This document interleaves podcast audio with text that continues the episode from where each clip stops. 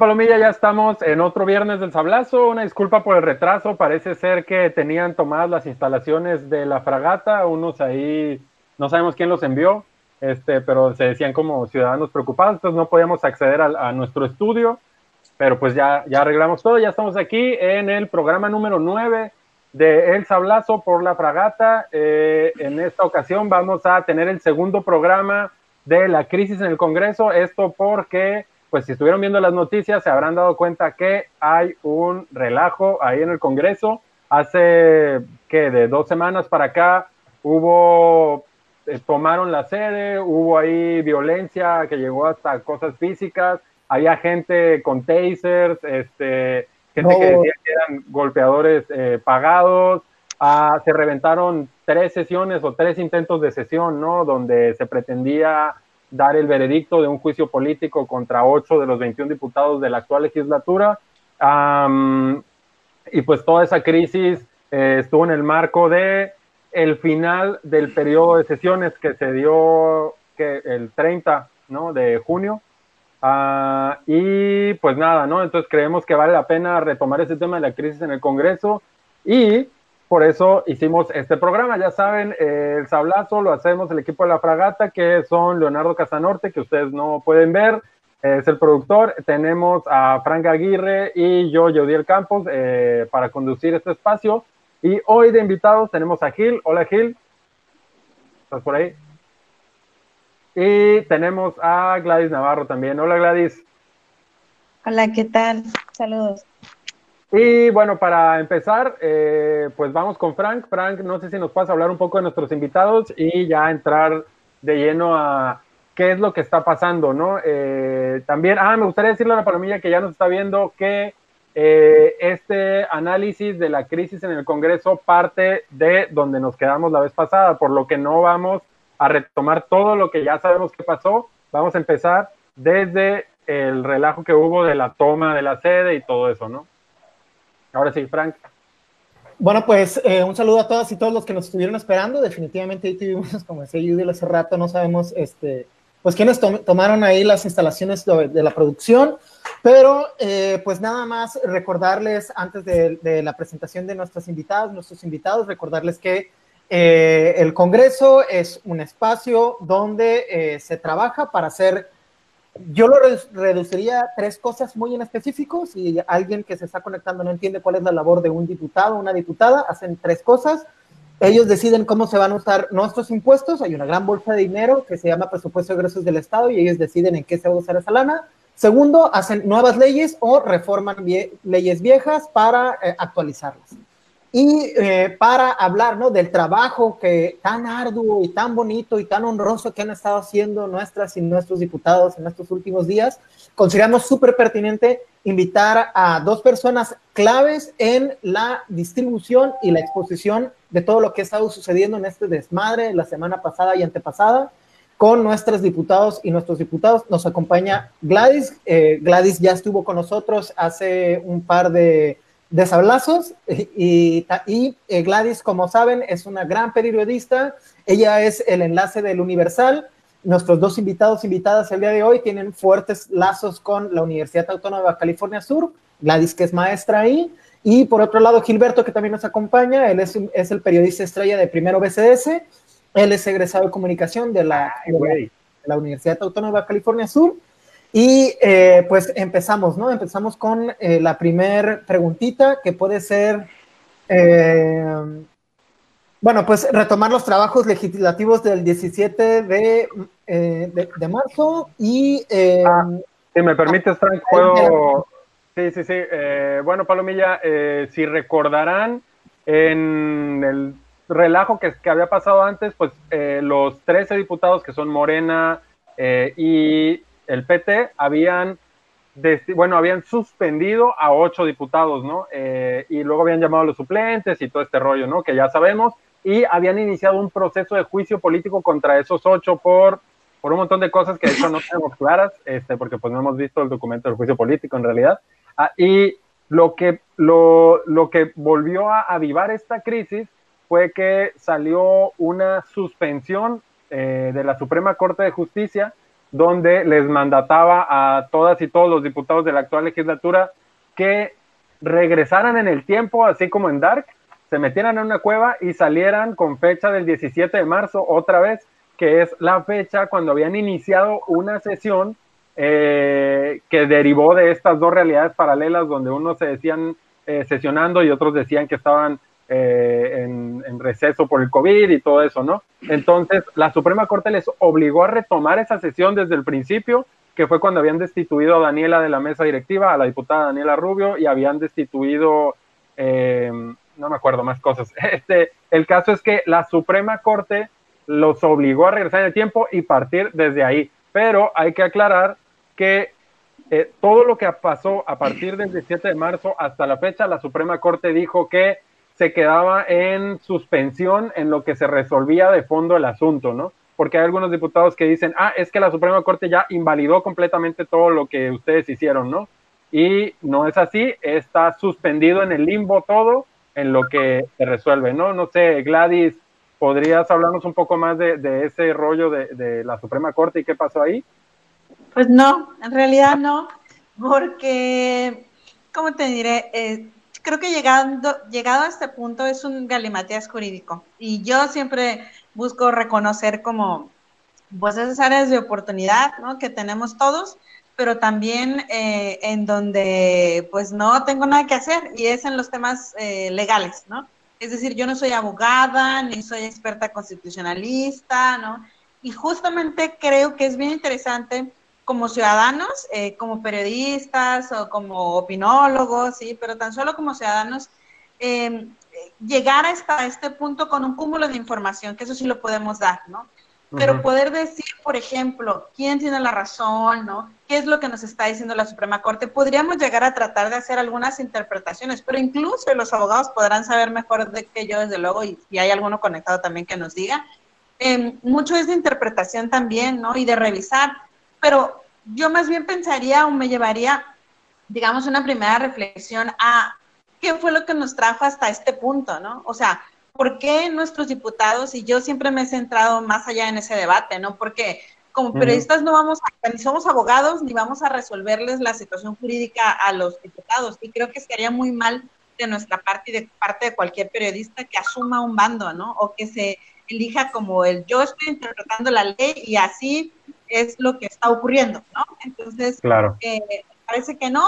Es más, creo que ese punto es muy relevante y no, no hemos tenido aquí en la entidad. Yo he buscado voces de expertos constitucionalistas que nos puedan aclarar el panorama ¿no? de lo que está sucediendo. Y realmente sería muy importante para conocerlo tanto como ciudadanos, como les digo, como periodistas, en fin, como gente, como ciudadanos, interesados en política, en democracia y desde luego en, esta participación ¿no? que debemos de, tener, que yo siempre he dicho que nuestra participación en la construcción de la, de la democracia no termina el día en el que vamos y emitimos el voto, sino allí a lo mejor empieza, ¿no? O se va fortaleciendo, porque es nuestro deber, me parece, como ciudadanos, estar siendo vigilantes de qué es lo que ha sucedido. Y creo que allí sí es donde podemos tener un montón de reflexiones.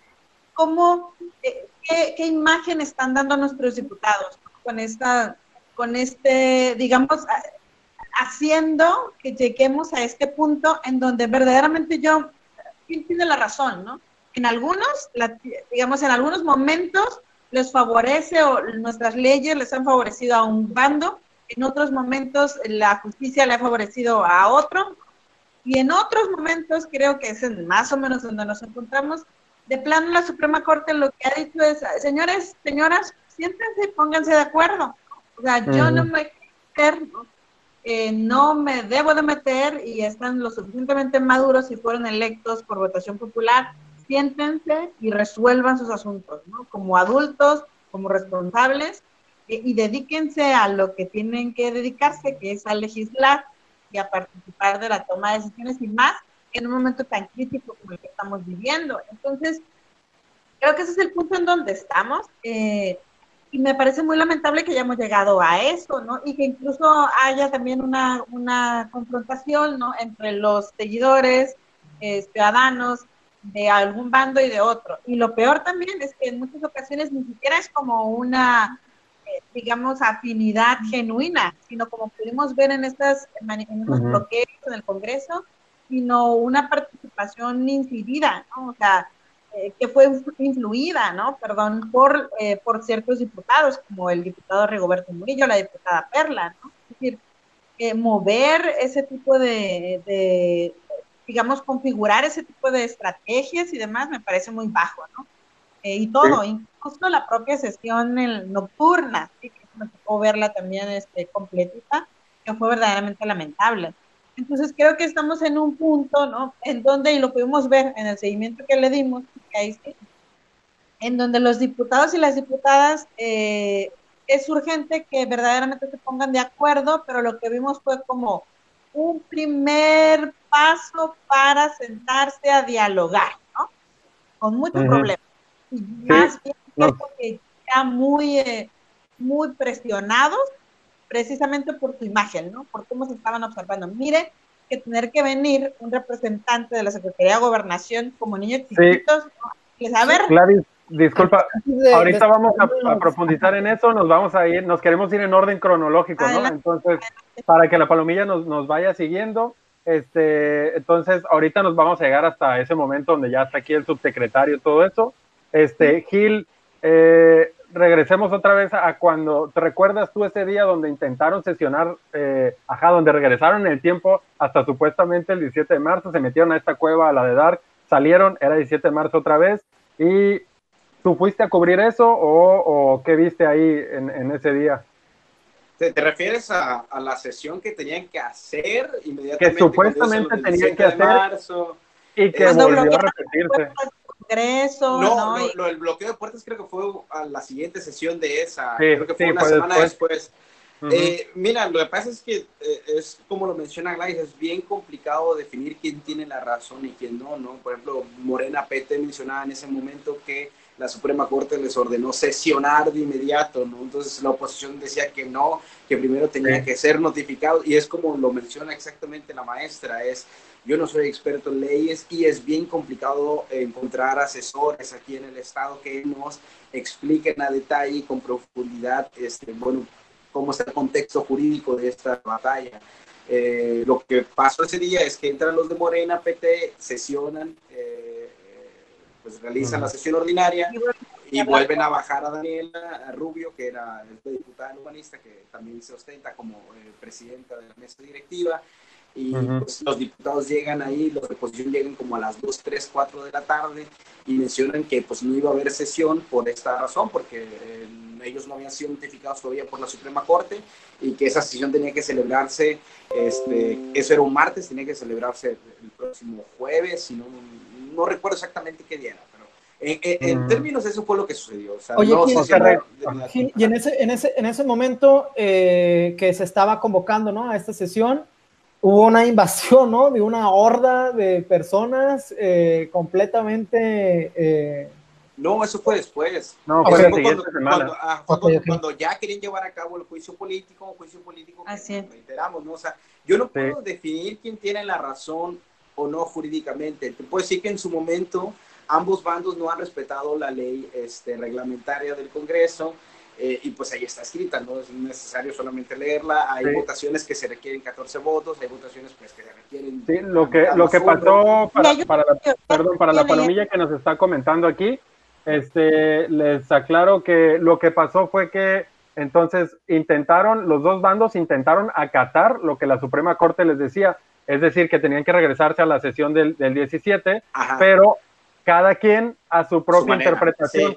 O sea, no lo hicieron de manera unida y lo que pasó fue que los de Morena repitieron exactamente todo igual. O sea, se regresaron al 17 a hacer exactamente lo mismo, ¿no? Pero, pero yo no yo no puedo decir quién tiene la razón o no, porque no lo sé. O sea, así de complejo es este asunto, ¿no? Entonces, eh, yo creo que sería muy temerario decir, no, pues los de oposición fallaron porque sí era de inmediato, o los de Morena fallaron porque sí tenían que esperar. No, yo, yo no estoy seguro de eso, ¿no? Entonces, este, eh, eh, eh, es como menciona la maestra este problema es complejo en materia jurídica. Yo te puedo hablar del fenómeno y lo que está sucediendo en general en el Congreso y bueno, qué ha sucedido en los últimos días, las interpretaciones que me deja también a mí como ciudadano, no solo como reportero, porque es un escenario, es un escenario vergonzoso, pero es un escenario vergonzoso según qué acciones y quién las está cometiendo. antes, de, antes de profundizar en, en, como nuestras impresiones, que no, no creemos que es importante, eh, acabamos de describir, ¿no? De manera muy, muy sucinta eh, qué pasó eh, en esta primera sesión Dark Viaje en el Tiempo, ¿no? Luego, ¿qué sucedió en la siguiente sesión, Gladys? ¿Tú recuerdas qué, qué fue lo que se llevó a cabo? Sí, pues fue el intento de juicio político, ¿no? Este, ya vendría ahí el tema de, del juicio político y básicamente, en principio me parece que todo fue tan irresponsable, ¿no? Fue muy irresponsable porque se expusieron a muchísima gente, ¿no? Eh, me parece que en principio allí sí, de quienes em, promovieron que llegaran muchas personas, eh, y que además en tono de mofa, y er, lo, hacía la diputada Perra, el diputado Rigoberto Murillo y los, el grupo de los ocho sí decía, son ciudadanos, porque los estaban acusando de que eran encapuchados y demás, que sí. Oye, pero también hubo, un rumor, ¿no? Que se corrió en redes sociales y por WhatsApp también de una supuesta captura de pantalla, ¿no? La, de, la, de la diputada. Claro, o sea, eso fue real. La diputada estuvo convocando y decía, para que nos ayudes porque nos quieren, nos, nos quieren hacer el juicio político, ¿no? Entonces, ese, eso sí empezó a circular, por lo tanto, y además ella no lo desmintió, ¿no? Ella muy orgullosa de que... Para, para dimensionar, perdón que te interrumpa, para dimensionar a los que, eh, para las personas, ¿no? Que no saben qué fue lo que pasó, eh, es, es, una pregunta, ¿no? Es como una diputada de un partido X, este, bueno, no es ni tan X, ¿no? El, el Partido Encuentro Social, eh, ultraconservador, ¿no? Que ya conocemos, de ultraderecha, Em, convocó por WhatsApp a grupos ¿no? de personas que viven en las al parecer viven en la periferia de la ciudad, ¿a qué los convocó? A que fueran a apoyarlos para que eh, no se permitiera su juicio político, ¿no? Porque pretendían, este, pues eso, ¿no? Hacerles el juicio político. Pero básicamente lo que entendemos todos entre líneas, o sea, es vayan e impidan la sesión. ¿No? O sea, no puede estar, no puede estar pensando en que, por eso me refiero en que se mofaban y se pretendían burlar también de los ciudadanos diciendo que eran ciudadanos en su legítimo derecho a manifestarse, por favor. De hecho, a mí me gustaría añadir aquí un detalle para la palomilla que nos está viendo. Eh, y que, y que no sé, creo que me, se nos pasó mencionar ahorita antes de, de lo del juicio político, es que en una sesión previa ya todos los diputados sí decidieron integrarse ¿no? en, eh, a la legislatura, los ocho y los trece, eh, bajo protesta los ocho. Es decir, ellos, eh, Daniela Rubio quiso ocupar el asiento de, la presidencia de la, de, la, mesa directiva y Mercedes Maciel ya estaba ahí desde temprano, ¿no? Y no la dejó ocupar el lugar. Este, Daniela solicitó el lugar y no se, le, no, no se lo cedió. Eh, ahí no sé cuánto tiempo acampó la diputada Mercedes Maciel. Y entonces Daniela se tuvo que ir a su lugar de siempre, eh, a, su, a su asiento de siempre, y ahí llegaron Rigo, Perla y, toda la palomilla, eh, y ahí ellos dijeron que iban a estar en la sesión bajo protesta, y ahí cada intervención que ellos hicieron, cada cada palabra que tomaban eh, decían bajo protesta, estoy bajo protesta, ¿no? Es decir, se reintegraban a los trabajos, pero no admitían el orden eh, de la integración de las comisiones, de la mesa directiva, ni reconocían todas las iniciativas que están a espera de publicación eh, por parte del gobierno del Estado, que me parece que ya son cerca de 20 iniciativas, ¿no? Que están ahí. En, entonces, de ahí fue cuando luego llegamos a, la siguiente sesión, ¿no? Me parece que es cuando se iba a dar el veredicto. Hubo unas, hubo unas privadas, eso sí, porque la ley dice que tiene que haber sesiones privadas donde eh, las, que son referentes a juicios políticos tienen que ser privadas, ¿no? Me imagino que por el derecho de las personas que están en el proceso y todo eso. Entonces, pues ese, ese, esas sesiones se dieron de manera privada y entonces llega, ¿sí? No, no, termina, termina. Ah, y, entonces llega el día donde iban a dar el veredicto en una sesión ordinaria, eh, que es ahí lo que estábamos comentando ahorita. Este, lo que pasó ahí fue que, eh, como comentaban ahorita Frank y Gladys, ya estaban ahí las personas desde temprano, ¿no? Y, exacto, como decía Gladys, eh, bueno, los diputados del PES y la diputada del PAN y, el del PRS decían que eran ciudadanos preocupados que llegaron eh, a manifestar su descontento por la situación que se vivía en el Congreso, ¿no? Pero, este, pues eran ciudadanos preocupados que llevaban tasers, que iban encapuchados y que se acuerparon alrededor de todas las entradas en un claro intento por evitar la realización del acto jurídico que era dar, el, dar la sesión y evitar el veredicto, ¿no? Gil, eh, ahí sí entonces llegamos justo a ese momento eh, donde nos enteramos todos por videos que ya estaba todo el mundo ahí afuera, ¿no? Eh, aperrado, sin Susana distancia en las puertas y entonces ahí fue cuando iniciaban los empujones, ¿no? Y todo este rollo. Ah, ¿Tú estabas ahí o qué viste? No, no, no, negativo. Mira, para dejarlo claro, mi salud está por encima de cualquier interés político. Eh, la pandemia por la que estamos atravesando es un tema serio y realmente yo sí prioricé mi salud y de las personas que viven conmigo antes de ir a dar cobertura a esa situación. Le di total seguimiento a través de mis compañeros y todo el asunto, ¿no? Esa sesión que tú mencionas fue en la mañana del jueves y en la noche poco sucede lo del Gran Plaza. Cuando yo me refería ahorita de que hay actos vergonzosos que sí se pueden señalar y se pueden evidenciar, es como los que menciona la maestra Gladys, el acarreo de gente para evitar una sesión. Vamos por partes, ¿no? Estamos hablando en este momento de los diputados del PES, de Perla Flores, de Rigoberto Murillo, o sea, movilizar a tanta gente en medio de una crisis sanitaria como la que estamos viviendo, sin importar, importarte la salud de esos ciudadanos que posiblemente son personas de escasos recursos, creo que lo dice todo sobre una persona, ya ni siquiera como político. O sea, estás anteponiendo tu interés político mm. antes que la salud de esas personas, porque no sabemos qué va a pasar con esas personas en 14 días. No sabemos si van a ser positivos a COVID, no sabemos si ellos van a infectar a otras personas. Entonces, eso sí me parece un tema muy, muy serio. Digo, vamos por partes. Hay otras cuestiones que también eh, anteceden a, esta situación que pues las produce también Morena PT, pero específicamente en este punto es como lo menciona, hay pruebas y evidencias de quienes acarrearon a esas personas y eso es lamentable. Y más que lamentable debería ser un tema que deberían estar atendiendo otras instituciones también. Hay que recordar que también hubo varios episodios. ¿Puedo interrumpir? Sí, adelante, adelante, adelante. ¿Sí? No, que hubo en esa sesión varios episodios que de verdad fueron así, yo creo que como demasiado shock, bueno, para mí también, ya me tocó verlos, ¿no? Conocerlos, recibir videos, audios, fotografías y demás, eh, del comportamiento de los diputados, porque eh, parte del principal, digamos, eh, digamos, el principal, ¿qué podría ser? Escena de esta jornada, ¿no? De este capítulo, serie del Congreso bochornoso la diputada Beatriz Rocha estaba gritando, ¿no? Yo pensé en algún momento verdaderamente que, no sé, le iba a dar un infarto, una cosa así, porque gritaba desesperada de que eh, pretendían hacer, eh, digamos, eh, pretendían que ella traicionara al grupo de los ocho Em, porque tenía una información sobre un juicio político que se había escondido, digamos, o que no se le había dado seguimiento a Armida ah, Castro, no sé si recuerdan, ¿no? Entonces, de ahí empezó ese, ese, ese esas primeras escenas en la mañana, ¿no?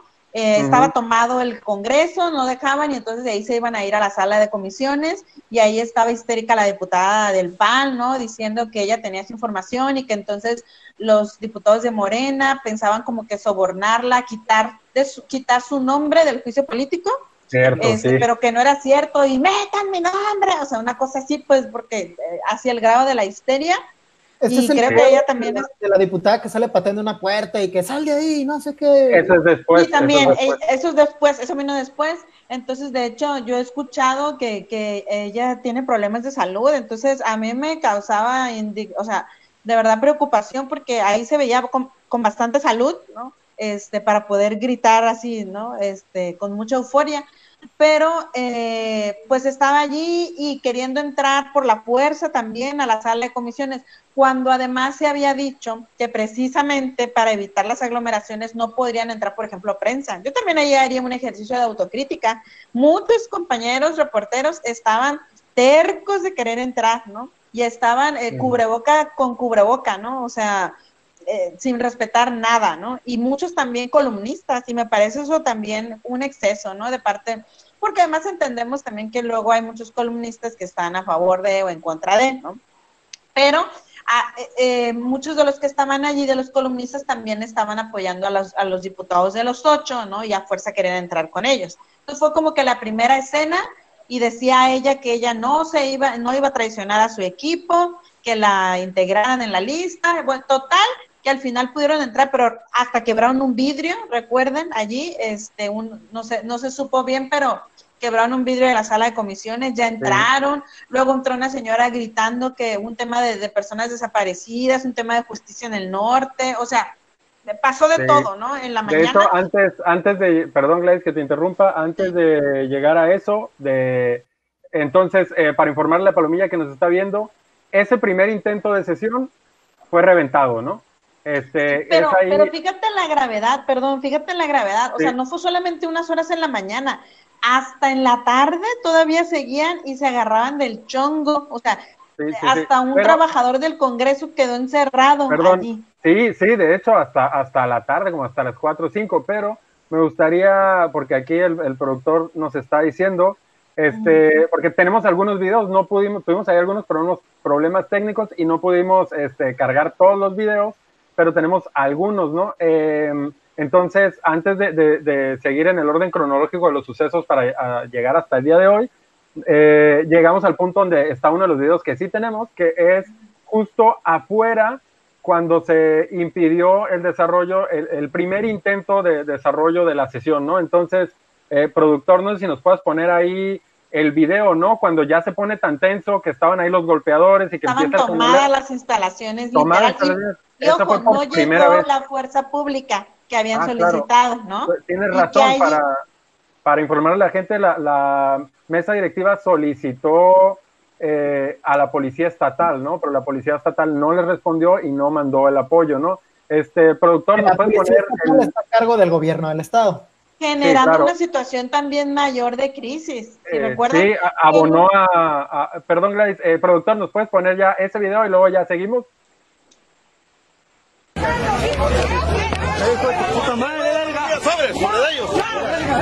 No, sí, ahí está. No, pues si andan agrediendo a la gente. Sobre una diputada. Hasta una diputada golpearon. Por, por eso. ¿Sobre quién? Pues, pues, pues no, sobre la gente que anda golpeando.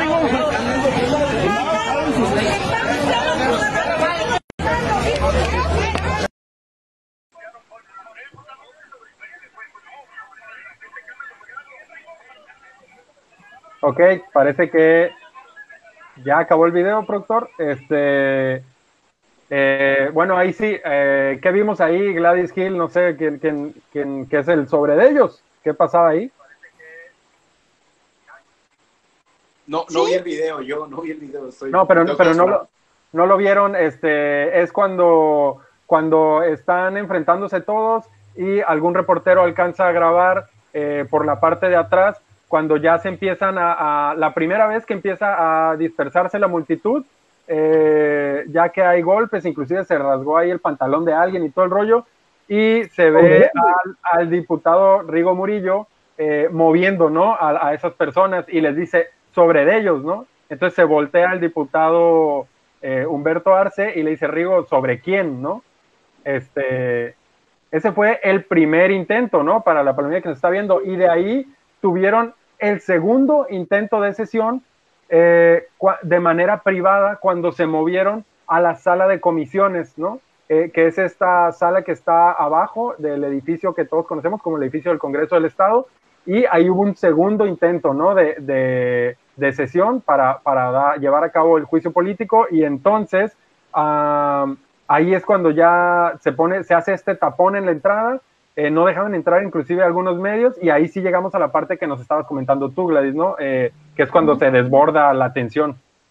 Sí, sí, se desborda la tensión y todo al final deciden eh, salir, pero de todas maneras las instalaciones siguieron prácticamente tomadas y yo recuerdo que hacia las 3, 4 de la tarde hubo otro conato de, bronca eh, porque estaban custodiadas todos los accesos, el acceso principal y el de atrás, el que da, digamos, con la calle Bravo. También ahí hubo jaloneos, este, ahí estaba la diputada, recuerdo la diputada Daniela Rubio, y hay videos sobre eso, cómo está ella gritando, ¿no? Y este, como eh, pues no sé, induciendo también allí a las, las, personas que estaban, porque pues pertenece a este grupo de los ocho, ¿no? Que que sabemos que, y porque así eh, lo, nos percatamos, pues por las capturas y porque el diputado Rigo estaba allí, en fin, que fueron los responsables de llevar a estas personas, ¿no?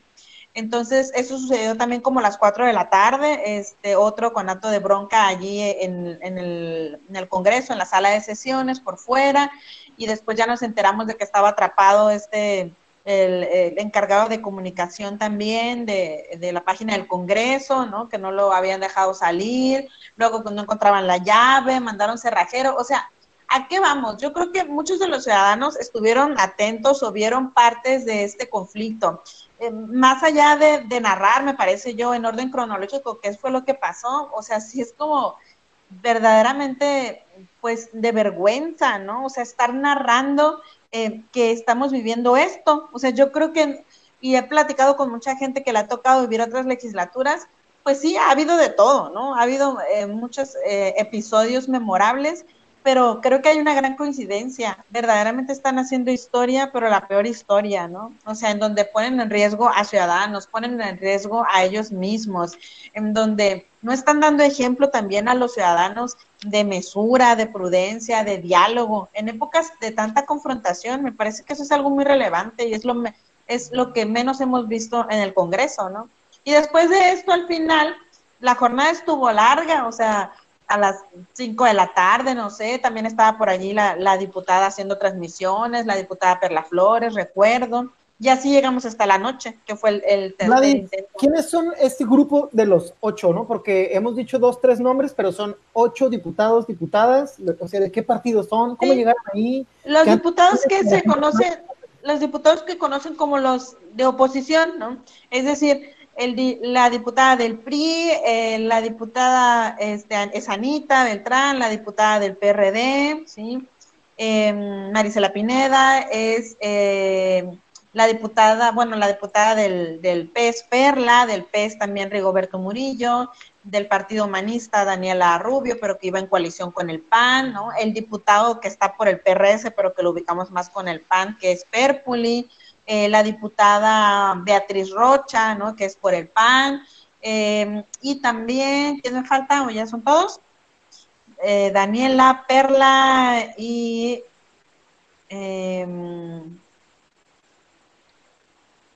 Lorenia, ¿no? Este, y Lorena por el PES también, pues básicamente son ellos. Entonces la oposición, ¿cómo llegaron allí? Pues bueno, varios eh, de representación proporcional, hay que recordar, en el caso del PES llegaron con Morena, luego se dividieron y lo que vimos o lo que hemos em, escuchado y visto también y de sus propias declaraciones es que esos diputados tienen una afinidad con el, con el Ejecutivo, con el gobernador del Estado. Recordemos que empezaron a cobrar notoriedad con el tema de la ley de movilidad, ¿no? que estaban dándole para adelante el diputado Rigoberto Murillo, que encabezaba la, la, Comisión de, Comunicaciones. La ley de transportes. Así es. Entonces, eh, a partir de allí, pues vinieron más los problemas. Pero recordar todavía más atrás, si ustedes, si ustedes, pues bueno, hacen memoria también y la gente que nos, que nos ve, y muchas gracias por ello, eh, la primera división y que así fueron marcándose, digamos, las divisiones fue, fíjense los pleitos, porque no se querían bajar el sueldo. ¿Recuerdan? O sea, esos fueron los primeros pleitos porque no se querían bajar el sueldo. Entonces se empezaron a acusar después de que los de Morena sí y luego que no. Pero también, vamos para terminar, de esos ocho hay que recordar que antes se habían quedado cuatro. O sea, Morena dejó de ser mayoría, ¿recuerdan? Porque de estos, el diputado, este, de los que ahora ya son mayoría en Morena, el diputado Ramiro, ¿no? Este, junto con otro eh, Pillado, en fin, Sandra, me parece, es, se habían ido justamente con el grupo de los ocho estaban con este grupo y hacían pues la mayoría, que así fue como pudieron hacer también en algún momento cambios de comisiones, en fin. Algo pasó, se rompieron las relaciones y se regresaron muy acomodaticiamente, como dicen, ¿no? O sea, al final, ¿qué lectura estamos teniendo de esto? Que los que antes estaban, digamos que les faltaban, que, que, ocupaban a Morena para ser mayoría, ya, ¿se acuerdan que hicieron una fracción? Juntos haremos historia, juntos haremos historia. Ah, pues ya no les pareció algo, ya rompieron relaciones y entonces ya muy cómodamente ahora se regresan y también los otros morenos lo reciben, ¿no? Con los brazos abiertos. ¿Por qué? Pues por su conveniencia, para lograr también tener la mayoría. Para mí ese es el, me parece lo más relevante de todo este medio orden, medio, eh, medio telenovela, trama, episodio, serie, como le quieran llamar, ¿no? este, que de fondo está la, eh, los hechos tan lamentables, la actuación tan lamentable de cada uno, de cómo están respondiendo por intereses personales, digan lo que digan. O sea, no es cierto que hay un interés ciudadano, ¿no? O sea, cuando les conviene están de un lado y cuando no se regresan, ¿no? Va. Sí, de hecho, eh, ese grupo en particular dio muestras, ¿no? Estuvo raro ese, ese movimiento. Ahora lo que pasó es que, como dice, se hizo una nueva mayoría otra vez eh, como si no hubiera pasado nada, ¿no? Estuvo súper raro, porque además parte del conflicto eh, es que hace, ¿qué? Año, año y cacho reformaron la ley orgánica donde se habían blindado ellos mismos, ¿no? Gracias al voto de esta nueva mayoría que se había creado con Juntos Haremos Historia y con todos los demás de representación proporcional. Y luego ahora estos de Juntos Haremos Historia que están de regreso con, con Morena, pues quieren desconocer, ¿no? Esa misma ley orgánica o reformarla eh, y pues sí está raro ese, ese movimiento, ¿no? Em, a ver, Palomilla, entonces, otro de los videos que sí pudimos cargar aquí al stream. Eh, bueno, poniendo en contexto, entonces, hubo un segundo intento de, sesión eh, para llevar a cabo el juicio político, que esta vez fue un intento de sesión privado en la sala de, de privada, que es la Paniagua que está ahí abajo del edificio, y fue reventada a golpes, ¿no? Este, se rompió la puerta de cristal, que es la parte trasera. La rompieron. La sí, bueno, no se rompió sola, tienes razón, este, la rompieron a patadas, ¿no? Estas personas. Ah, y entonces esa violencia y, esa puerta rota logró evitar el segundo intento de sesión del día, ¿no? Entonces ahí fue cuando dijeron ya, ¿no? Este, ahí muere, aquí en este día, no llegó la policía estatal, había, comentaban eh, los ocho que había policías municipales, ¿no? Eh, vestidos de civil, Llegó la Guardia, llegó la Guardia Nacional, los corrieron también, los diputados de los ocho. Sí, pues claro, que de hecho, pues es que qué tenía que hacer la Guardia ahí Nacional, yo creo que no tenía, eh, ¿no? Este, vela en el entierro y pues se iban a meter en más problemas si intervenían, ¿no? Seguramente, pero también no estaban ni adentro, estaban en las inmediaciones. Sí. Y se supone que también la Guardia Nacional fue creada justo también como parte de estas, este, atender manifestaciones y este tipo de cuestiones, pero vamos, no se hubiera tenido que llegar a ello si el Ejecutivo hubiera tomado su responsabilidad, ¿no? Sí, y entonces, eh, pues parece ser que ya se había, eh, ya se había muerto este intento de, juicio político. Los legisladores, los ocho legisladores que están siendo juzgados o que estaban siendo juzgados en ese momento, le estaban apostando a que terminara el periodo de sesiones, el periodo ordinario, ¿no? Y poder liberarse de este juicio. Eh, y entonces, eh, pues ya cada quien estaba en su rollo en la noche y de pronto se sabe que hay una convocatoria de sesión en el Hotel eh, Gran Plaza, ¿no? Este, y, o Crown Plaza, no sé cómo se llama ya. Eh, y entonces, pues parece ser que fue medio express, ¿no? No sabemos exactamente en qué condiciones fue la convocatoria para un tercer intento de sesión, ¿no? En el mismo día. Y eh, pues para la palomilla que nos está viendo, los, diputados de los ocho, los ocho argumentan que ellos fueron convocados 20 minutos antes, ¿no? Y que tuvieron que acudir de distintos puntos de la ciudad eh, en forma de emergencia y que poniendo en riesgo su vida y, la de los demás por la velocidad en la que tuvieron que manejar y todo ese rollo. Y en, e, esto nos lleva entonces al video que tenemos eh, a continuación. Productor, no sé si nos lo puedes poner. El, el, arrebatando, arrebatando los papeles y el celular que se envolvieron. No, es el, es el bueno, ahí, ahí pero Martín ya estamos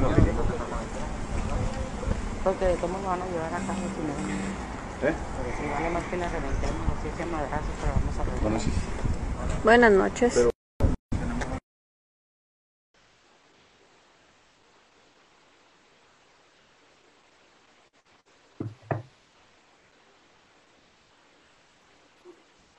Este, bueno, ya acabó el video. Eh, lo que vimos ahí fue el video donde la diputada de Lorenia del PES está transmitiendo porque ella a medida de protección está transmite todo, ¿no?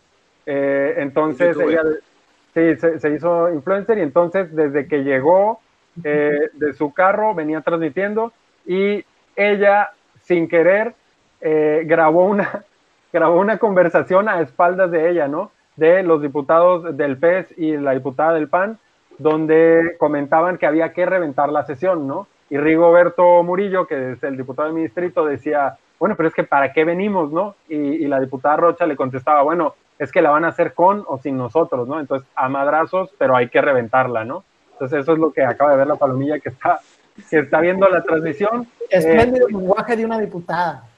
Y, y entonces, pues iban eh, directo a reventarla, ¿no? Gil entonces, ¿y luego qué pasó? No sé si tú estuviste al pendiente, ya sea por transmisiones o, o por ahí. ¿Qué, ¿Qué, pasó entonces ya que todos los legisladores... Buenísima esa. entraron, entraron Yo a tenía palomitas así comiendo en la noche sábado. Tendríamos frappé. Eh, yo creo que eso va a ser historia legislativa. Eh, pues vamos por partes, ¿no? O sea, primeramente, pues está esta intención de llevar a cabo este juicio político, que a mí no me molestaría la idea de un juicio político. Eh, si me explicaran por qué, pero hasta la fecha no entiendo cuál es el fundamento para pues quitar a estas ocho personas, de, a estos ocho diputados y diputadas del, Congreso del Estado. Eh, es importante dejar esto sobre la mesa, ¿no? Porque aquí lo que estamos viendo son luchas de poderes, es yo quiero todo para mí y yo quiero todo para mí, es, ese es el conflicto que hay entre ambos grupos. Entonces, este, con recursos bajos o recursos legales, pues están intentando impedirlo o lograrlo. Entonces, este, está esa situación de, Morena PT intentando hacer este juicio político para quitar sus derechos político-electorales a estos ocho diputados, que nos caigan bien o mal. Eso es un punto. Mm. Pero nosotros tenemos que cuestionar por qué habrían de quitarle sus derechos políticos electorales a estas ocho personas. O sea, explícame por qué. Yo no tengo un fundamento, yo pedí juicio político, pues nunca lo conseguí. Yo lo pregunté a los diputados, nunca lo conseguí. Escuché las lecturas del juicio, jamás lo mencionan. Explícame por qué. Porque si lo permitimos, pues cualquier otro ciudadano va a estar en peligro de que también lo ocurra. Imagínate si esos que tienen poder para defenderse y evitarlo, que espera un simple mortal como nosotros. Ese es un punto, ¿no? Ahora, el espectáculo es otra cosa esas, son, esas son unas ganas, unas perras ganas, dirían en, los influencers, de que se vea caos, de que se vea violencia, de que se vea confrontación, de que se vean trancazos. O sea, ve la forma en la que entran. Es, es, unas ganas de dar un espectáculo, son unas ganas de hacer quedar mal a la legislatura. O sea, ve este comentario también de la diputada Elizabeth Rocha cuando dice hay que reventar, reventar, ¿qué? O sea, ¿cómo? Pues ya lo vemos cuando entra la diputada Lorenia y empieza a gritar, este, pues esta escena también de la diputada Daniela, que yo no soy quien para acusarla de nada, pero pues ahí está el video, ¿no? Y es un video que está trascendiendo, porque hay diferentes tomas y en algún momento pues se llega a ver, incluso interpretar una acción premeditada antes de tomar el celular y eso es algo que, que está ahí, ahí grabado, no es algo que yo estoy inventando, no es algo que ustedes están inventando.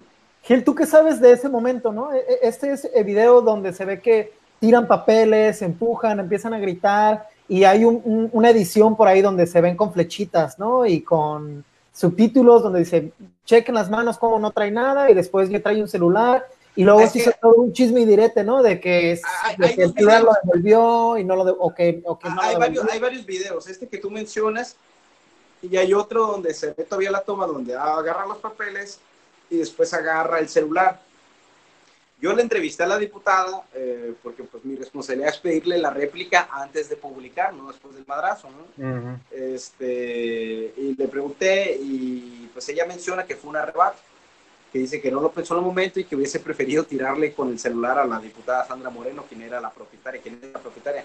Dice que se lo entregó inmediatamente a un policía municipal y que pues ya el celular está en manos de la diputada Sandra Moreno. Antes de continuar, antes de continuar, eh, producción, tenemos, si, si alguien de los que nos está viendo, ahorita en esta, en esta entrevista en vivo, eh, tenemos el video, entonces si podemos eh, compartirlo. Diputada presidenta. Diputada presidenta, secretario, consulte a la...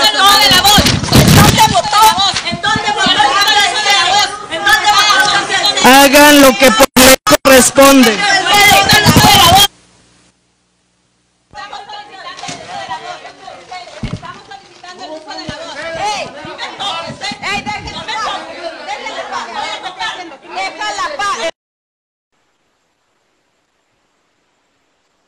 Ahí está el momento, ¿no? Donde se lleva el, el celular.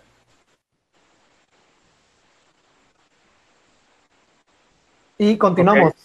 Sí, ya, ya, acabó, acabó el video y entonces eso es lo que comentaban ahorita, ¿no? El, claro intento de reventar la, la, sesión por una tercera ocasión y pues yo creo que si ya llegan y te arrancan los papeles este, de la mano y todo, ¿no? Pues ya es como claro de que no vas a poder sesionar y de que hay una clara intención de que aún haciendo el ridículo, eh, lo importante es que no se efectúe esa sesión, ¿no? Yo, yo, yo algo quiero mencionar, o sea, son eventos una situación vergonzosa, o sea, no solo es esta situación del celular, eh, no solo es esta situación de los empujones cuando llega gritando la, la, diputada Lorenia, es una pérdida de la dignidad de la investidura legislativa y no les veo reparo en hacerlo, no es como te digo, es, reitero, es como si hubiese esa intención de que el Congreso se vea en llamas, de que haya caos en el Congreso, de que se vea violencia, de que quede grabada la violencia, ¿no? Pero es, es según qué violencia y quién la está cometiendo también. O sea, cuando pasó el asunto de las mordidas, yo sí mencioné quiénes participaron en ese evento, porque me tocó verlas. Y esta empujó, y esta pedaleó, y esta agarró, y esta mordió. Punto. Pero aquí es diferente, aquí está grabado, y aquí no todas empujaron, aquí no todas gritaron. Hay quienes estaban intentando pisotear, reitero, los derechos políticos electorales de un grupo, que también es algo cuestionable, y hay quienes estaban agrediendo, empujando, y algo que creo que sí es bien importante que no dejemos pasar, es la amenaza que queda grabada de la diputada Lorenia Montaño, porque me parece un asunto muy delicado muy grave, alguien con el poder, eh, pues de los diferentes este, poderes ¿no? que te da el ser diputado, tanto económico como social, como cultural, ¿no? son, son muchas las condiciones que pueden ponerte en riesgo bajo una amenaza no tan, tan a la ligera como la grita esta esta diputada en contra de, de Rubén Hernández, que es un chico que trabaja en el Congreso y que estaba grabando. Y siento que es un asunto al que no se le ha dado mucho énfasis. Claro. y, también está la otra parte. Que te, que te interrumpa, hace un rato estábamos hablando antes de que empezáramos, eh, lo, lo riesgoso y lo importante, o más bien lo importante que es dimensionar lo que sucedió eh, en este desmadre que había de gritos y de empujones y de grabaciones, ¿no?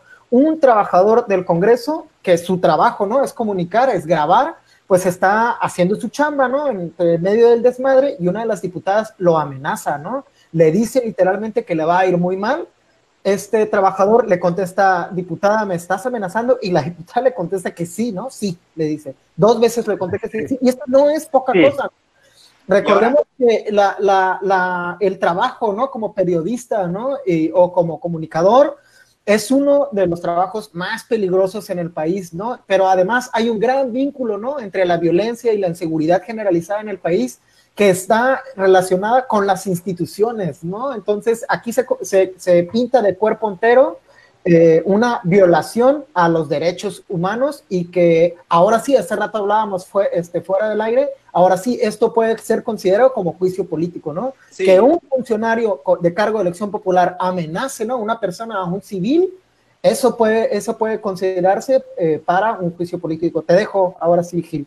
No, y es reiterando nada más esta situación, ¿no? Ver el tratamiento, perdón, que le va a dar el grupo de Morena PT a esta amenaza, también las autoridades correspondientes, que no sea un asunto que quede en el aire, o sea, yo como comunicador, reportero, trabajador de los medios, estas cuestiones no me las tomo, pero para nada en broma, ni en chiste, ni voy a permitir que ese que fue el calor o el arrebato del momento, ¿no? Nosotros que vivimos bajo esa tensión y bajo esa, eh, pues con ese constante peligro de vivir una amenaza y son amenazas que pues, podemos ver en contexto nacional que se cumplen, que no quedan en, en simple palabrería, este, pues ahí se, ve, se va a ver también ¿no? el, trabajo que van a hacer tanto los diputados que son de oposición, que están acompañando a esta diputada en su grupo, como a los otros 13 diputados de Morena, ¿no? ¿Qué acciones van a tomar? También la FGR, que ya tiene en sus manos el caso, que no quede en simples palabras y que tampoco sea un juego que aprovechen para este, tener un punto a su favor el grupo de Morena PT esta amenaza, ¿no? Que se llegue a las últimas consecuencias.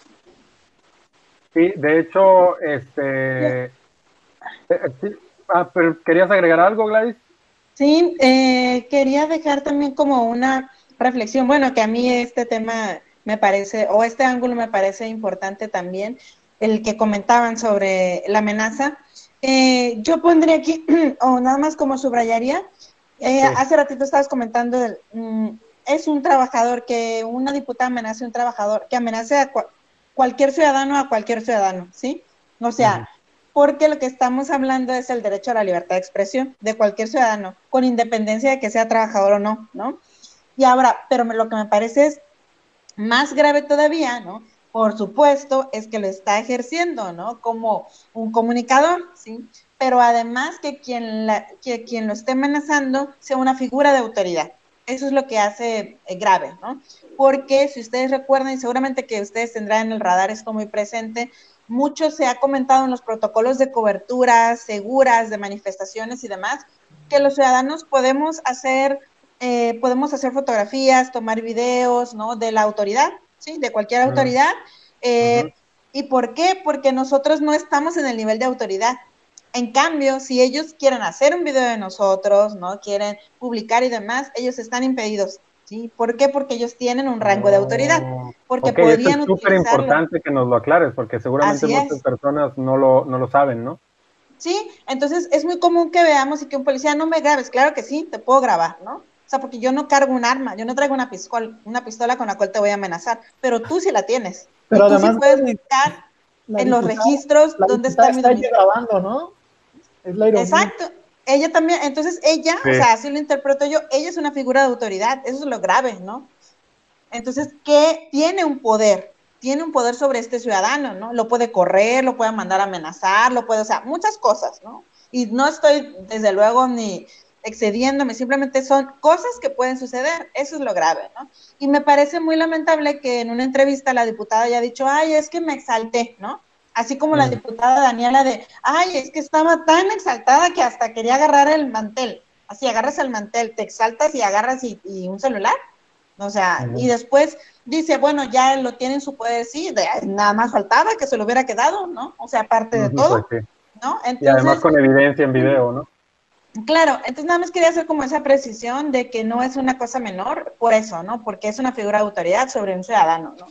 Eh, y lo siguiente es una reflexión que es eh, más allá del galimatías jurídico, ¿no? Que alguien puede considerarse como, no sé, ya un experto en eso o conocer y nos puede dar más luces al respecto.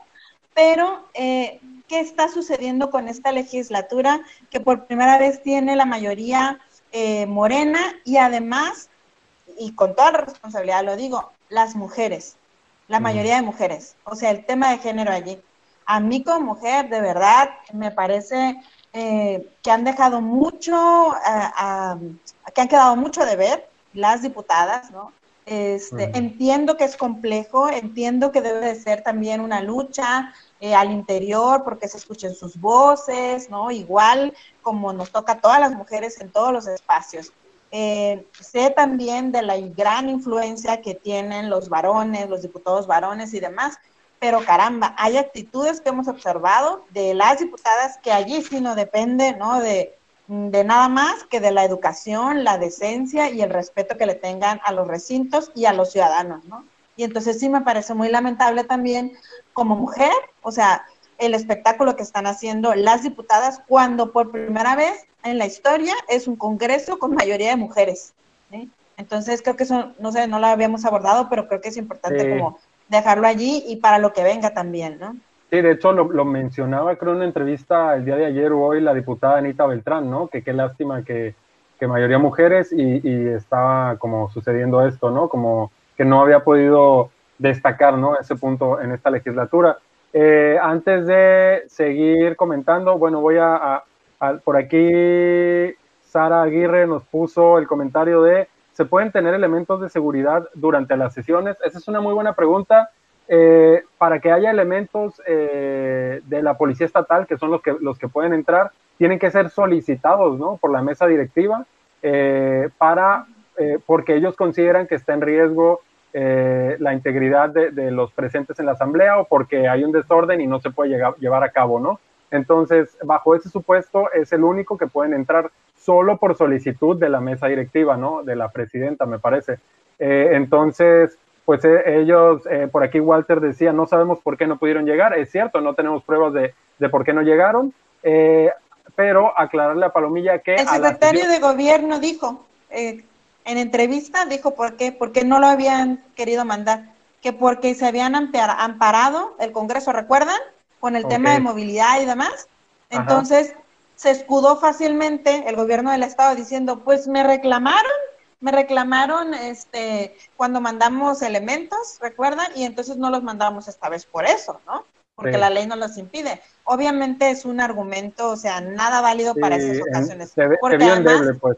claro, dependía también, tendría que haber actuado el criterio. Entonces ahí me parece que en la interpretación que humildemente podemos darles simplemente y qué irresponsabilidad del gobierno del Estado, ¿no? Se lavó las manos, ¿por qué? ¿Qué intereses tenía, no? Y entonces, evidentemente, nos queda claro, ¿no? Eh, quiénes están detrás de este grupo de los ocho, ¿no? De hecho, a la, sesión de la noche me parece que, que, ya cuando todo empezó a tronar, sí estaban ahí, ¿no? Ya cuando no había forma de, llevar a cabo esta sesión, sí estaban ahí eh, los, los policías estatales, eh, inclusive hubo reclamo por parte de, de Lorena y de Daniela, ¿no? De, que sí, porque no estaban resguardando a ellas, ¿no? Que ellas tenían medidas cautelares. Antes de, seguir con, con, este tema, tenemos los dos últimos videos de la noche, eh, que es eh, justo el tema de la amenaza y el tema de el hostigamiento de la diputada Lorenia y de la diputada Daniela a la diputada Mercedes Maciel para evitar el, desarrollo de la sesión. Entonces no sabemos en qué orden van a salir porque tenemos ahí problemas con, el programa, pero... Es Mercurio eh, retrógrado. Es Mercurio retrógrado, según, según Frank. Este, Leo, eh, productor, ¿nos puedes poner los videos, porfa? Y luego ya seguimos aquí con, con las apreciaciones.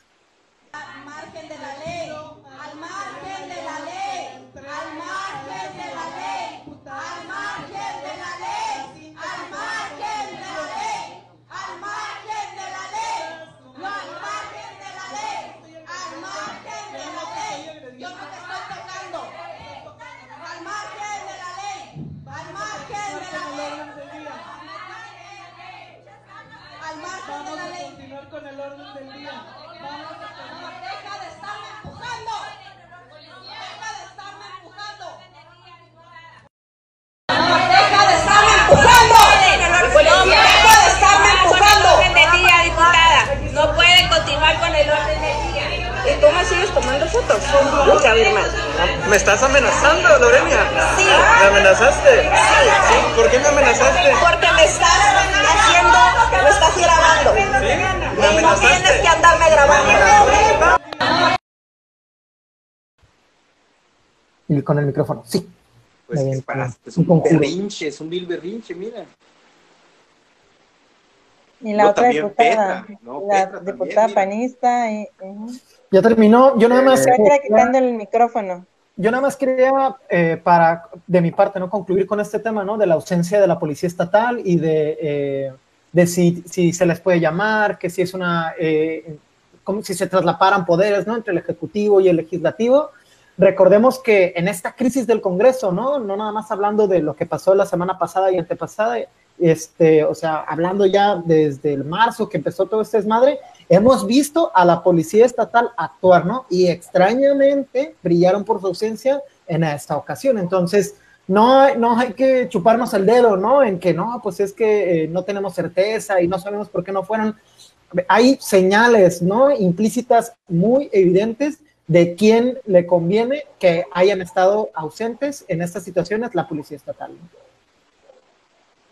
Además, también nada más, yo agregaría que hay, hay tipos de operativos, ¿sí? Y, es, y quienes saben de temas de seguridad, pues conocen mejor, ¿no? Entonces hay operativos de disuasión, por ejemplo, ¿no?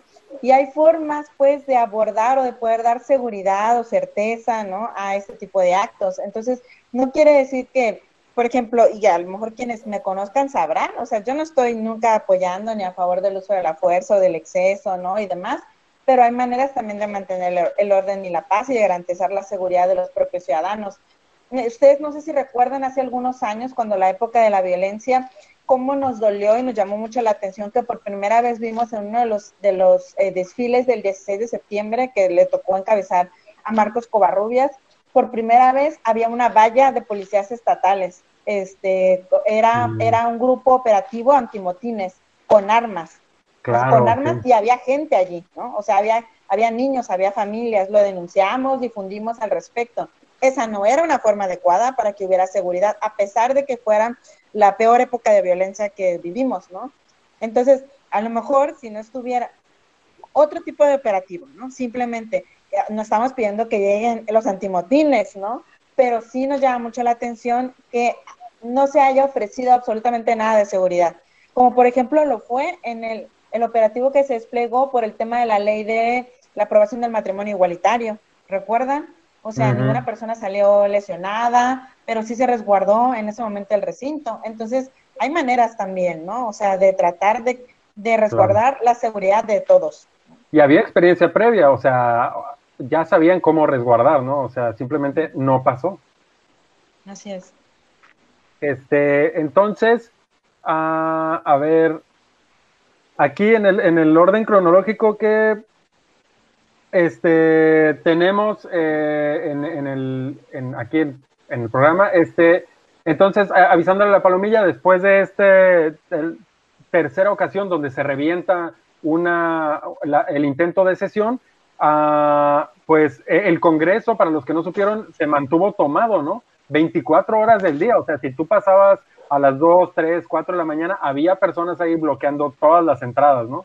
Así estuvo, de hecho, todo, todo el tiempo y hubo un, este, ellos consiguieron un amparo, ¿no? Eh, un juez les otorgó un amparo a los ocho para que no eh, fueran sujetos de el juicio político hasta, la verdad no sé cuál es el, supuesto, ¿no? Cuando, vence ese amparo. Eh, y entonces, pues ya, por eso ya no hemos sabido de, de, de nuevos intentos de juicio político, ¿no? este, luego lo que pasó fue que eh, se dio el día del periodo de clausura, ¿no? De, del Congreso, no sé si se me escapa algo antes de eso, eh, Gladys Hill. ¿No? Llegamos, llegamos al, al periodo, a la sesión solemne, perdón, de clausura. Ah, no, perdón. Eh, un día antes en la noche, no sé si recuerdan, como a las nueve de la noche, hay una sesión virtual este, para reformar algunas cuestiones. Eh, de la, ley, reglamentaria, de la ley orgánica o ahora conocida como ley reglamentaria de, del es donde le cae encima como un fondo, ¿no? A un diputado. A Chucky Van Wormer, sí. Este, en esa sesión estaban convocados los 21 de manera virtual, sin embargo los ocho diputados de oposición no acudieron a la sesión. Eh, ellos argumentaban que porque no habían sido convocados, ¿no? Eh, la otra parte argumentó que fueron convocados por vía electrónica, ¿no? Y que en su correo se encontraban eh, pues las convocatorias. Eh, lo que sí pasó es que, bueno, ellos no se presentaron a esta convocatoria, a esta sesión virtual, pero eh, sí hubo otro intento de reventar la sesión virtual, ¿no? Es decir, las claves, las claves que eran solo para los diputados fueron divulgadas y entonces entraron más personas a este intento de sesión y intentaron evitar esta sesión también de forma virtual, ¿no? Eh, parece ser que pues de manera sencilla el administrador o quien haya sido sacó a estas personas y se llevó a cabo la sesión, pero, pero sí eh, con bastantes problemas técnicos y con algunos cuestionamientos en torno a si era legítima o no, ¿no? Porque había solo 13 diputados y porque no están reglamentadas o no estaban reglamentadas las sesiones virtuales, ¿no? Eh, se dio esta sesión, eh, ahí fue cuando lo que menciona Frank, que cae la lona, y luego eh, entonces al día siguiente, me parece, es, es cuando es la, la sesión este, de clausura, la sesión solemne de clausura, y en un acto poco usual, durante la sesión solemne eh, avalan ¿no? Eh, las actas de la, de la sesión eh, virtual y luego pues ya esta sesión solemne se, dio, se llevó a cabo de hecho solo porque vino primero como mediador el subsecretario de gobernación representando al, gobierno federal y estuvo también el subsecretario del gobierno del estado, ¿no? y, y, pues bueno, así los golpeadores hicieron eh, a los lados y se pudo llevar a cabo esta sesión solemne que formalmente clausuraba el periodo de sesiones que básicamente fue inoperante, ¿no? Em, también en esta misma sesión solemne es cuando se lleva a cabo la elección de las nuevas mesas, ¿no? Y Gladys, ¿qué nos pueden comentar ahí de, cómo va a ser el nuevo orden, ¿no? del Congreso eh, a raíz de, de esta sesión solemne. No, pues no se sabe todavía. O sea, lo último que mencionaron los diputados es que Ah, por medio de esta mesa de diálogo que acaban de abrir, ellos van a establecer las comisiones y todo este asunto, ¿no? O sea, supongo que se las repartirán, no, no tengo ni idea. Eh, ah, yo, hablaba, perdón, yo eh, eh, aclarando, yo hablaba de, cómo iban a estar integradas el, la mesa directiva del periodo de sesiones. Ah, ahí viene lo Pues el liderazgo, qué interesante. o sea, por ejemplo, ah, hay que poner sobre la mesa que todo este conflicto se permite gracias a que hubo eh, cuatro diputados de Morena, los que mencionan que Sandra Moreno, Héctor Ortega Pillado, el Van Walker y Ramiro Ruiz, que traicionan a Morena y pues se van con la oposición cuando les conviene. Y pues ya cuando están ahí en el asunto hacen unas leyes este, pues que atentan contra eh, pues la misma ley reglamentaria en el momento de armarlas, que pues parecen un poco hechas a modo, ¿no? Donde no permiten que las comisiones se, se dejen al menos que sea por renuncia eh, muy arbitrario todo este asunto, pero después cuando ya les conviene a Ramiro Ruiz, a Héctor Ortega, a Sandra Moreno y al Shaki Van pues regresa y ahora sí todos somos amigos para siempre, forever and ever, ¿no? Las personas que ocasionaron este caos son las que salen beneficiadas. ¿Por qué? Porque siempre brincan del control de la cuenta pública, siempre brincan del control de finanzas, según sea quien lo tenga. Si lo tiene la oposición, pues me voy para allá. Si lo tiene Morena, pues me vengo para acá, ¿no? Entonces, la lectura es que al final esta persona que ocasiona todo este caos, que Ramiro Ruiz, pues queda como presidente de la mesa directiva nuevamente. ¿Qué lectura te deja a ti como ciudadano, como reportero, como comunicador, como seguidor del, mismo Congreso? ¿Qué está pasando? ¿Qué acuerdos hay? ¿Qué tanto poder puede tener esta persona para mangonear a 20 diputados y al final volver a tener el control? ¿no? Es la verdadera Cersei Lannister del Congreso del Estado de Ramiro Ruiz. Creo que lo escucho. Ramiro Ruiz, el, recordemos, el diputado que eh, pues está a favor de la minoría cielo abierto. Que el diputado que te ganó, Frank. El diputado que, que ganó. Mira, triple de votos. Y pongan atención a su nombre, porque digan que se los dijo un loco, pero va a ser un representante político de la opacidad, va a ser un símbolo de la opacidad. No digo corrupción, ¿no? Tiene, un, montón, de denuncias, ¿no? De despojo, de títulos de propiedad falsos, tiene, eh, pues recuerda, ¿no? Por ahí compartí en mis redes una, unas fotitos de un diputado, que es Ramiro Ruiz, donde dona unas magníficas porterías de tubo de PVC, como si no se echaran a perder, ¿no? Con el sol en chinga, y además, no mames, ¿no? Este, haciendo paternalismo, que es lo que detestamos, ¿no? De este tipo de funcionarios, y ni siquiera lo hacen bien, ¿no? Recordemos, este, una de las, de las sabalazos pasados hablamos de ¿Cuánto gana un diputado? No, como si no pudiera poner unas porterías decentes, pues.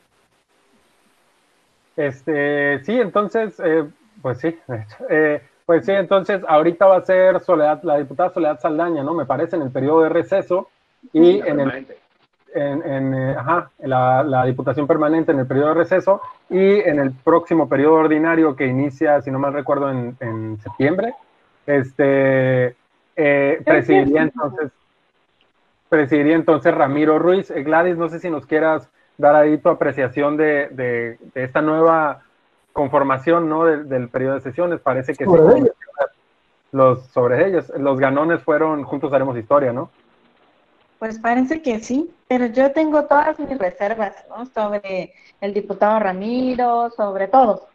Eh, pero en particular sobre el diputado Ramiro porque ha sido muy protagonista, ¿no? dentro de todo este conflicto.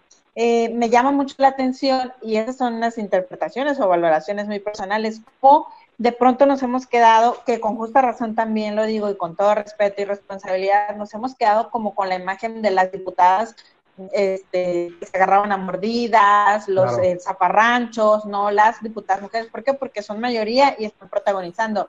Pero ojo, detrás de las mujeres están los diputados también. Ustedes vieron ahí algunos videos también donde el diputado Esteban alienta a la diputada Petra a que vaya y le quite el micrófono, ¿no? Este, a la ah, diputada Lorenia. También está el diputado Ramiro Ruiz muy sigilosamente, pero moviendo los hilos. Está el diputado, el propio diputado del PS, Rigoberto Murillo, sobre pues ellos. ¿no? sobre ellos, que manda Así es.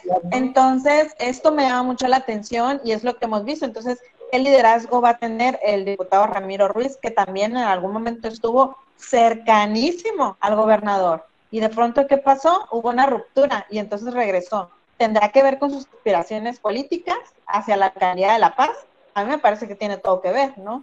Y entonces va a estar en una posición muy interesante también, ¿no? Vamos a ver si, si son capaces de lograr finalmente, ¿no? Algún tipo de, acuerdos, de, de, liderazgo fortalecido para que puedan dejar atrás, pues todo esto y entre comillas, ¿no? Dejar atrás, porque no se puede olvidar ni dejar así nada más pero por lo menos para avanzar en los grandes temas pendientes también. Hay temas pendientes en reforma política, electoral, ¿no? Claro, que ya urgen esos tiempos. Para, la, para mejorar también la, la, participación de las mujeres, perdón, la participación de las mujeres este, en los distritos. Eh, tú, Fax, sabrás mejor de esto, ¿no? Que son los las em, bloques de competitividad. O sea, que a las mujeres no se releguen, a los distritos vamos a ponerle perdedores, ¿no? O a los de menor este, competitividad en las elecciones, porque así es como lo han estado haciendo los partidos políticos, mandan a las mujeres a las alcaldías menos competitivas, al Mulegé, a Mondú, allá que gobiernen, ¿no? En Loreto, Y lo mismo en el caso de los distritos. Entonces queda pendiente eso. Y así, de hecho, si recordamos, eran las candidatas mujeres de los, de los, de los municipios del norte, eran las esposas de los candidatos de los que habían puesto como candidatos y cuando la ley obligó a poner mujeres, pues simplemente pusieron a las esposas, ¿no? Y aquí nada más a propósito de lo que me preguntaban, ¿no? De, de, qué onda con este liderazgo del diputado Ramiro. Ah, bueno, pues en entrevistas, muy orgulloso de su postura, él dice que las mujeres se tienen que ganar su espacio. Y él no está para nada, y él, él junto con el diputado Esteban también, este, lograron que se quitara este aspecto de los bloques de competitividad de la reciente reforma eh, en materia de violencia política, reforma electoral que hubo, ¿no? Entonces, ¿por qué? Porque seguramente sintió pasos en la azotea, ¿no? De que a lo mejor tendría, él dice, lo que dice es que a los partidos políticos los dejen ser, que no se metan los organismos electorales. Imagínense mm. si los ¿qué hubiera pasado con los derechos de las mujeres si a los partidos políticos los hubieran dejado ser? O sea, por la vía de la conciencia, por favor, ¿dónde estaríamos, no? O sea, se ha tenido que legislar para darle los espacios que le corresponden a las mujeres. Entonces el diputado Ramiro es uno de los diputados que ha dicho no, que no se metan los órganos electorales en los, las decisiones de los partidos. ¿Por qué? Porque no quiere ceder espacios a las mujeres. Logremos a ver en el PAN Oigan, es, Ramiro Ruiz entonces nuestro Frank Underwood para las personas que vieron House of Cards. O sea, como esta persona eh, que se las ingenia para crear conflictos y salir siempre victorioso y seguir ascendiendo en la, en la escalera de poder, ¿no? Yo, no sé es tan victorioso, ¿eh? O sea, ahorita pues encabeza la mesa directiva, pero también como que qué orgullo encabezar esa mesa directiva. ¿no? o sea, no olvidar que llegó gracias al Partido Movimiento Regeneración Nacional, ¿no? No llegó ahí nomás por bonito. Oigan, y... ¿quién, hubiera votado por eso si no hubiera sido por la OEA? Realmente no, no, le seguimiento a la por un tema de, de estructura y de, de documentación para el financiero. Realmente no había, o sea, no había trabajo ni de comunicación ni de publicidad. yo recordaba su nombre porque tuve que hacer un trabajo por cada distrito con cada candidato, de cada partido. Y yo recuerdo que la página Ramiro tenía unos 30, 40 likes y así estuvo durante toda la campaña. Te lo juro que no había compartido absolutamente nada. Yo no sabía dónde se presentaba el candidato, nada, absolutamente. No se le vio, ¿eh? No, nada, Y de hecho, pues, cuando Obviamente le estuvimos dando seguimiento y. Sí. No, no, no, impresionante. Oigan, y entonces, eh, pues entonces eh, llega el subsecretario de Gobernación, ¿no? De la Federación para mediar eh, en este conflicto, intentar destrabar este nudo, ¿no? De, este nudo legal y político. Em, y de hecho avisan que van a hacer un anuncio y me parece que el anuncio sale retrasado por algunas horas porque en una clara señal de que los diputados seguían sin ponerse de acuerdo, ¿no? Eh, llega la hora eh, de dar el anuncio de, este pacto de civilidad política, llamémoslo así, y lo que pasa es que no estaban los, los 21 diputados, ¿no? Había, había solo 13 diputados, que eran los, pues la mayoría, ¿no? Este, eh, estaban solo estos 13 diputados y, y pues ellos anunciaban que no habían conseguido todas las firmas, pero que estaban dispuestos a negociar y a llegar como a, a, una especie de conciliación política, ¿no? Eh, Gladys Hill, ¿qué es lo que ustedes han, han podido cubrir de parte de sus medios de lo que ha pasado después del anuncio de estas mesas de, civilidad política. Eh, me parece que muchos de los cuestionamientos que surgieron después de la visita o incluso en el contexto de la visita de este funcionario fue qué alcances tendría, ¿no?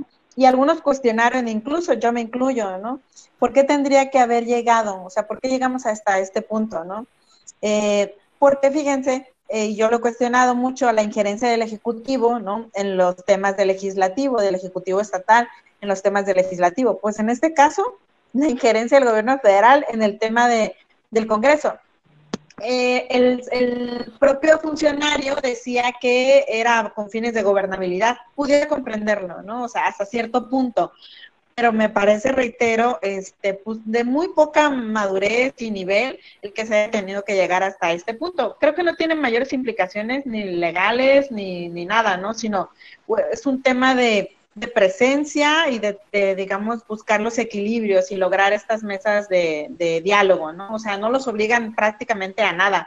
Yo creo que al final quienes los están obligando, ¿no? Pues en todo caso sería el propio juicio ciudadano, ¿sí? Y yo creo que eso es lo que más van a sentir y sobre todo de cara a, sus, a los intereses que tengan cada uno, ¿no? Para las próximas elecciones, eh, que creo que todos tenían, pero no sé qué tantas ganas todavía tendrán o en su mente si todavía pensarán que pueden conseguir algo, ¿no? O sea, de simpatías para las próximas elecciones en algún cargo, ¿no? Entonces, sí, ya, ya era demasiado el, costo político, ¿no? El, eh, no pero lo, lo, lo que sí podemos ver es que no fue igual para todas las figuras, ¿no? Ha habido figuras que han sabido ahí mantenerse un poco al margen, inclusive dentro de, los ocho también.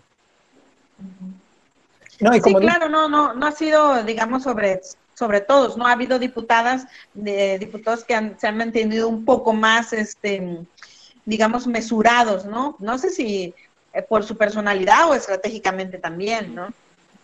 Claro. yo, yo quería continuar lo que estás comentando, Gladys, de eh, el acercamiento, ¿no? Estamos a la vuelta de la esquina de las próximas elecciones, estamos a un, año más o menos, y eh, definitivamente esto tiene que tener un costo eh, político, un costo partidista.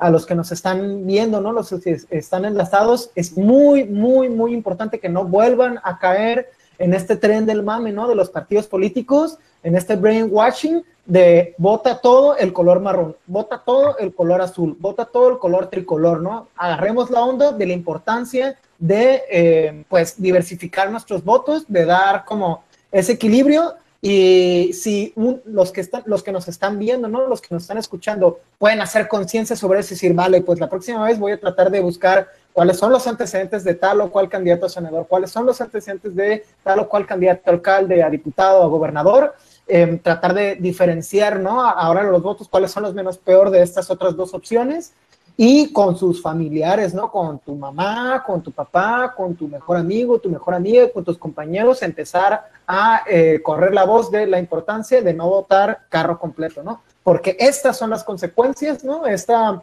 legislatura, ¿no? Tan vergonzosa son consecuencias de haber votado todo del mismo color sin habernos dado cuenta de cuáles eran los antecedentes, pues de estas aves de rapiña, ¿no? Que hoy este, se, dicen diputados y diputadas. Eh, bueno, yo agregaría nada más a lo que dice Frank, ¿no? Lo, lo, que pasa es que lo que sucede también con el Congreso es que todo es tan vistoso, los espectáculos son tan vulgares, la confrontación es tan evidente, todo es tan chusco, tan arrabalero, eh, que inmediatamente todos opinamos y no sé si es un caos el Congreso y efectivamente es un caos. Pero hay otro tipo de actividades que también son vergonzosas en lo legislativo, ¿no? que han ocurrido en otras legislaturas. Por eso yo no me atrevería a decir esta es la peor legislatura. Arrabalera sí es. Eso sí, me queda claro. Eso sí me queda claro. Muy, muy, muy, estridente, ¿no? este, Oigan, a mí hace rato eh, que comentábamos sobre que no conocemos el contenido del juicio político.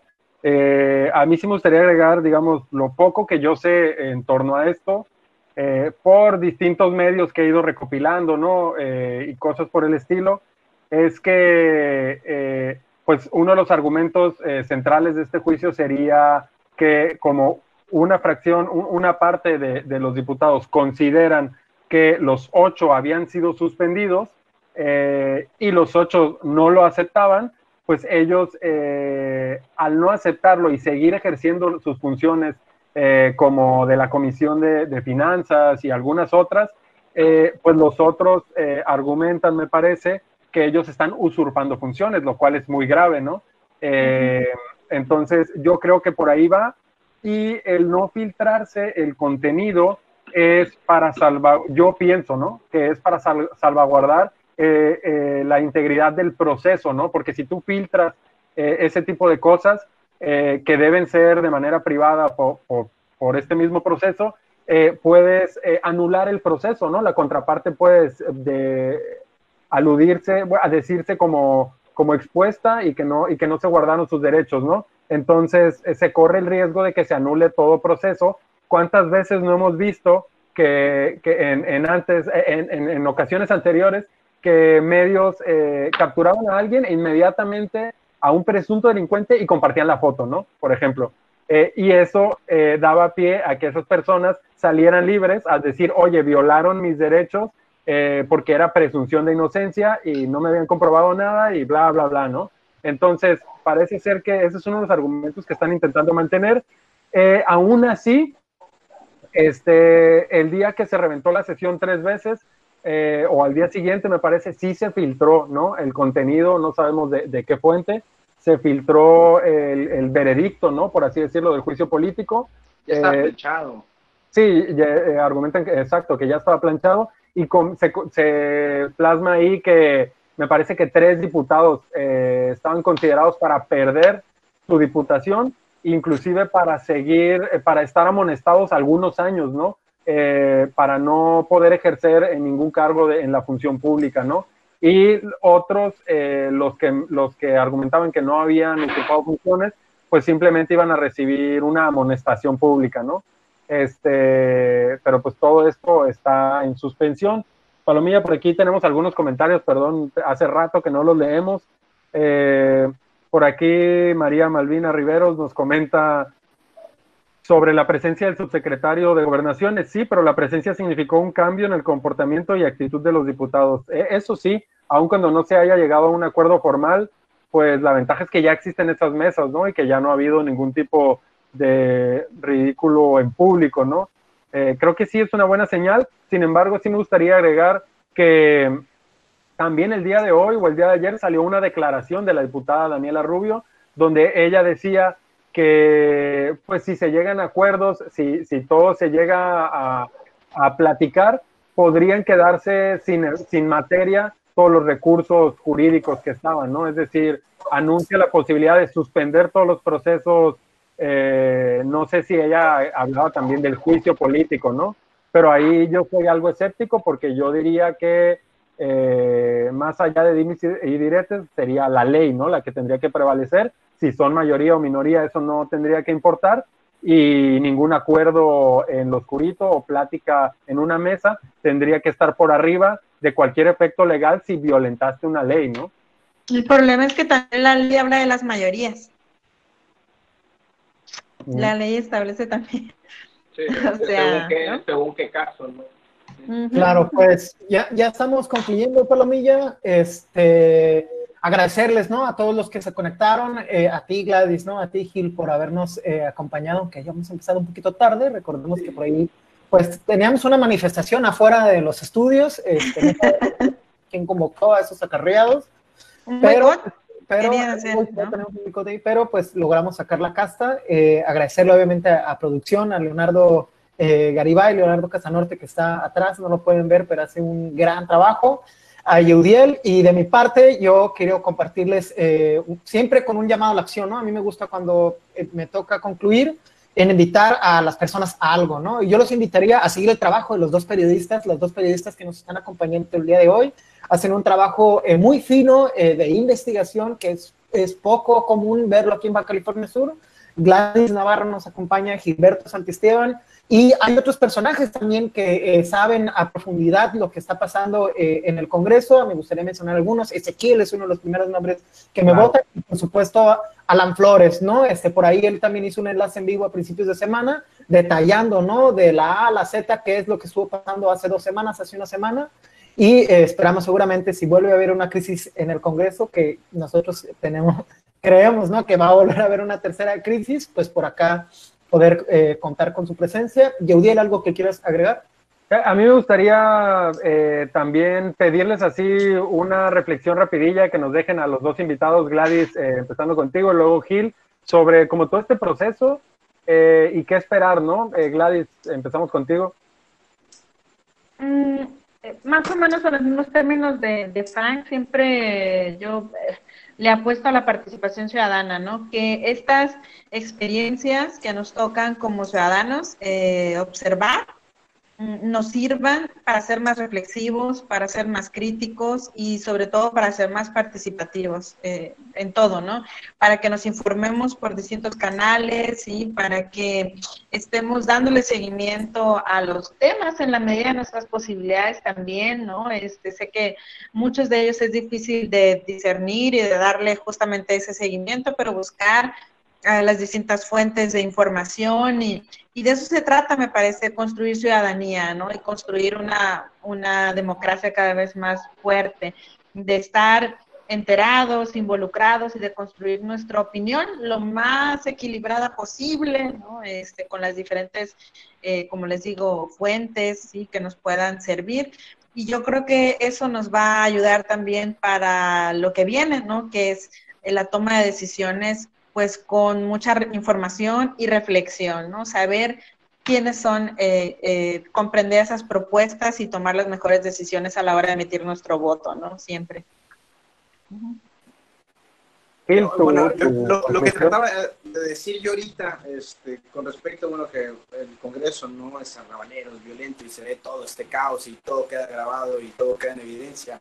Es decir, ah, o sea, eso sí es chusco y eso nos permite a todos opinar sobre lo que está pasando, ¿no? Es desagradable, vergonzoso, pero también hay otras cosas que son vergonzosas y que desde mi perspectiva están quizás si no a la par, incluso por encima, ¿no? La opacidad y hemos tenido legislaturas sumamente opacas, a modo, por ejemplo, la, la legislatura pasada que todo era pan y todo era a modo del gobernador, pues ahí todo era sobre flores también, ¿no? O sea, las cosas también sobre la mesa.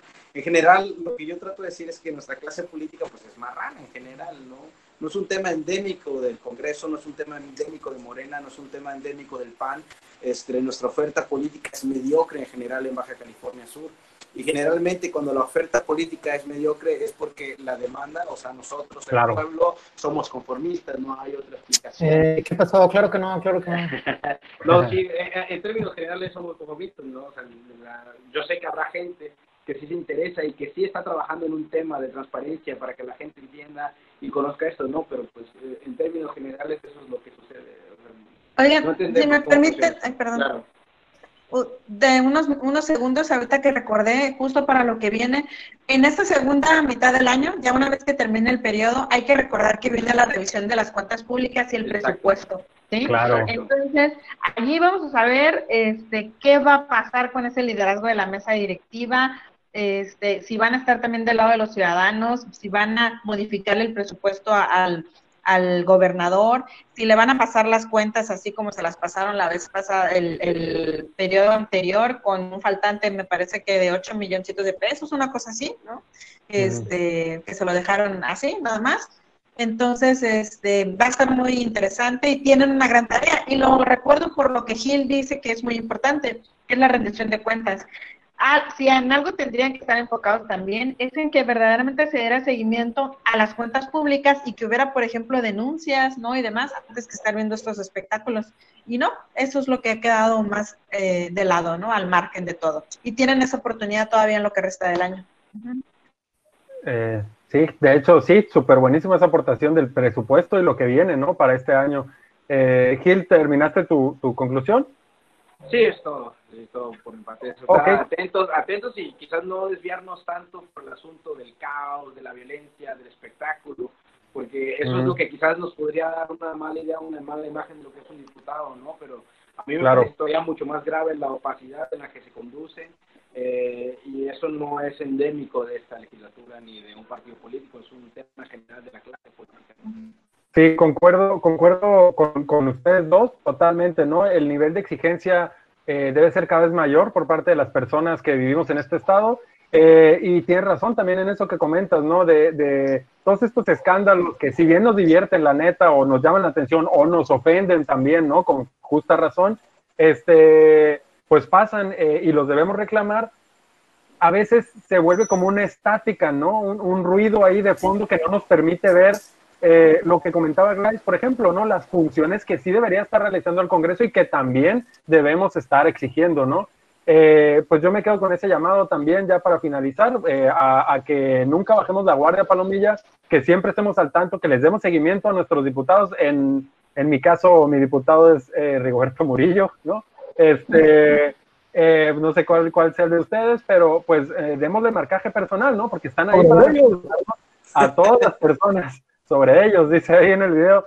Eh, muchas gracias también, eh, bueno, ya, a ustedes, al equipo de la fragata, Frank Leo, eh, y también gracias a todas las personas que nos han estado viendo, ¿no? Por aquí todavía tenemos cerca de 30 personas conectadas. Muchas gracias. Esperemos, esperamos que les haya servido este espacio de, discusión, de, de, plática acá, este, pues informal, para, para, para repartir conocimiento y que todos podamos exigir, ¿no? de una manera cada vez más pues ahora sí que ponernos intensos, ¿no? Porque no nos merecemos eh, esta vergüenza política, ¿no? Que estamos teniendo en muchos de los casos, ¿no? No nos merecemos un Congreso tomado eh, por, por golpeadores, ¿no? No nos merecemos esta inoperatividad del Congreso en tiempos de COVID, ¿no? En una emergencia de, escala global donde urgen este, apoyos y, decisiones eh, en materia de salud y de apoyos económicos eh, y que pues no están, no están platicándose, ¿no? Y, pues ya, para no extenderme más, pues muchas gracias, gracias a todos y pues hasta luego, ya saben, aquí